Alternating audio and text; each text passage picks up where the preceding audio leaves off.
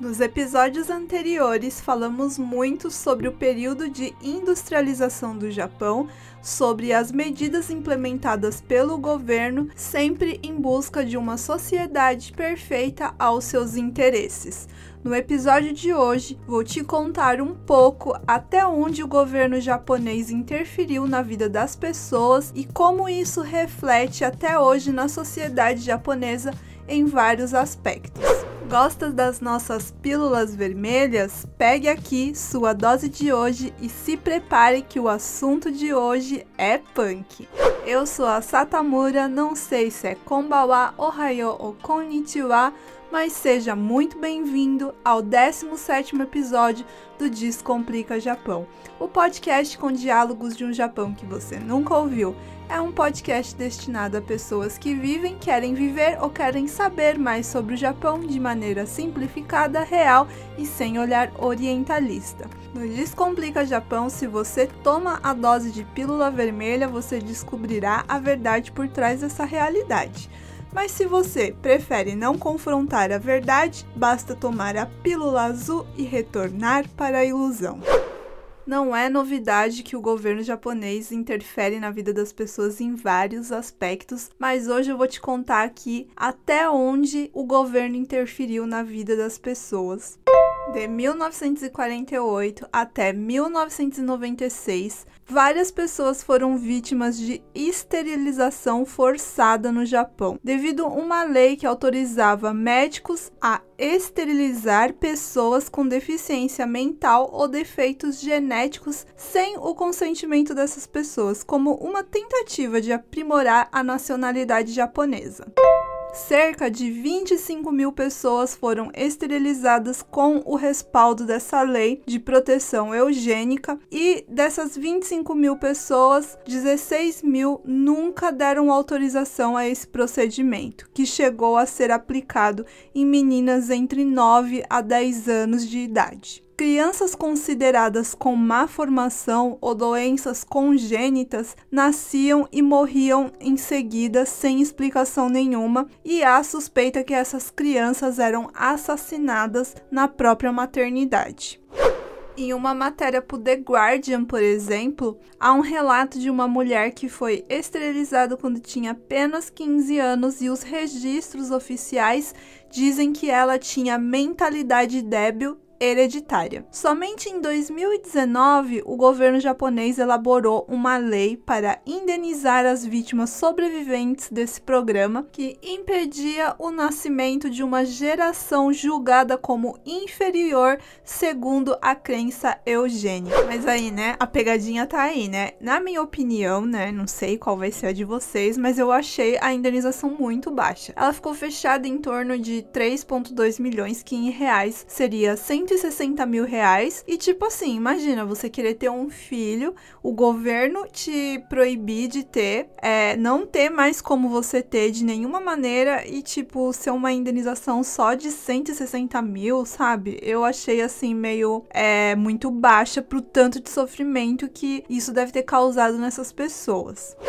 E não vai achando assim que ah, o governo é bonzinho e resolveu indenizar essas pessoas. Não foi bem assim, não. Foi somente em 2018 que a primeira vítima processou o Japão pela primeira vez por sua esterilização forçada, seguido por mais três vítimas, tendo uma delas solicitado um valor de 30 milhões de ienes, que seria mais ou menos um milhão de reais. A quantia de 3 milhões de ienes teve como referência as indenizações pagas pela Suécia nos anos 90 por conta da política eugênica de lá, que durou mais ou menos 40 anos, que foi de 1935 a 1975.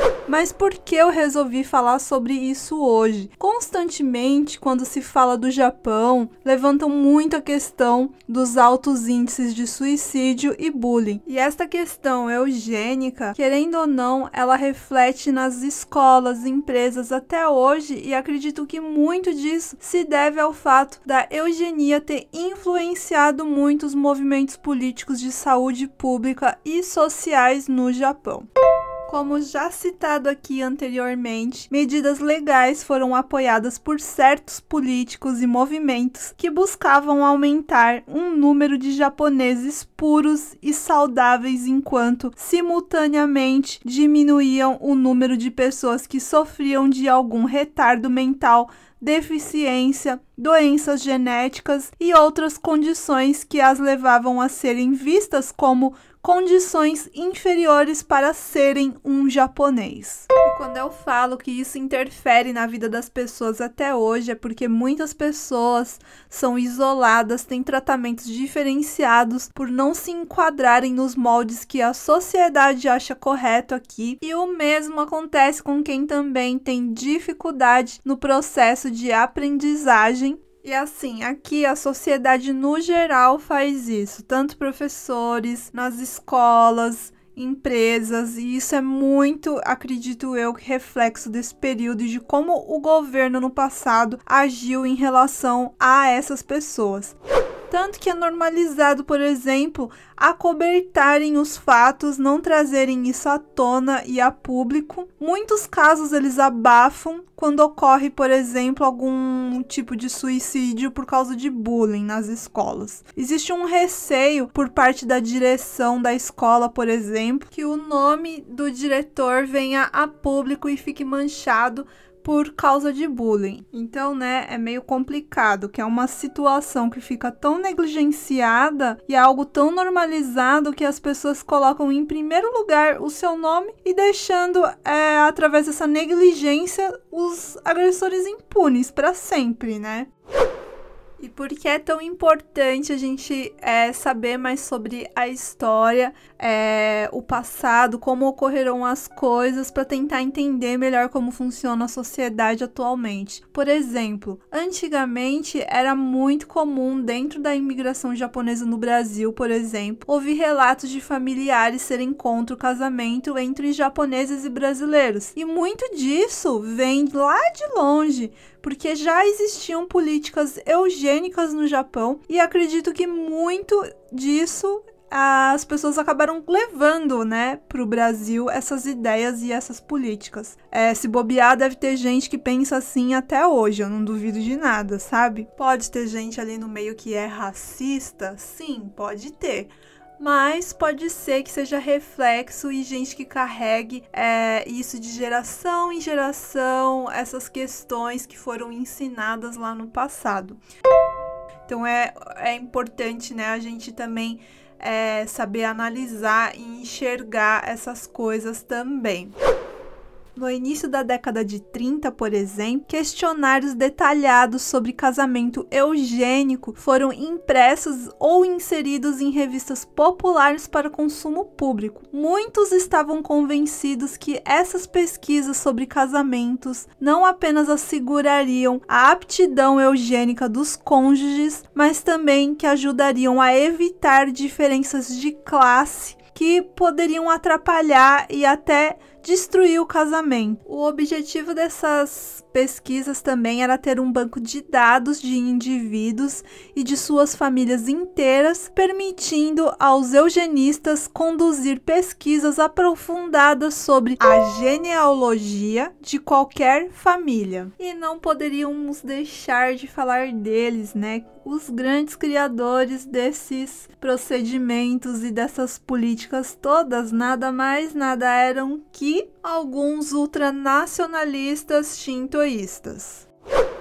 E os mesmos consideravam que japoneses eram, sei lá, seres divinos e queriam é, ir além da ciência para tentar é, construir, né? Fazer, fabricar, sei lá como eu posso me referir, seres puros e perfeitos é, na opinião deles, né? Na mesma época também rolou é, umas campanhas para garantir a reprodução entre pessoas que eram inteligentes ou superiores da população. É, a, essa equipe né, do centro familiar também tentou é, desencorajar o casamento entre mulheres japonesas e homens coreanos, e existia um relatório que argumentava que trabalhadores coreanos não eram dignos de terem filhos com japonesas e que esses homens, por serem de classes mais baixas, poderiam diminuir é, a pureza da raça e a inteligência dela. Tipo, era muito absurdo, gente. Mas lembrando, né? É bom lembrar, porque pode ser que tenha gente que não saiba, né? Que eu acho bem difícil, porque a gente aprendeu isso na escola mas ok. Que isso seja algo que aconteceu somente no Japão e vai vir aqui, vai ouvir, vai sair falando, ai, o Japão, não sei o que, e pipipi, popopô. E não, gente.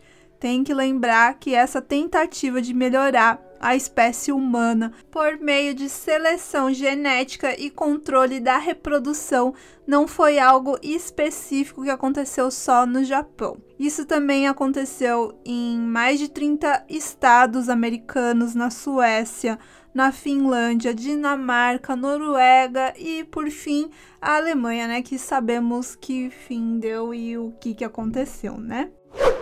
Apesar né, do Japão ter aprovado essa lei para compensar cada uma das vítimas do programa de esterilização forçada, nem todo mundo teve a sorte nos recursos, pois muitos não tiveram registros dessas operações. E, por exemplo, tem um senhor que foi operado e em 2020 ele foi ao tribunal e acabou perdendo porque parece que o período de 20 anos da cirurgia é, expirou e aí ele acabou não conseguindo ganhar essa indenização. Então, imagina só, é, mesmo agora, tipo, as vítimas têm que ficar brigando, como, que nem eu falei, né, no começo do episódio, não é que o governo é bonzinho e tudo mais, não, todo mundo tem que mover uma ação e tentar exigir esse direito do governo, né, e nem todo mundo tá ganhando.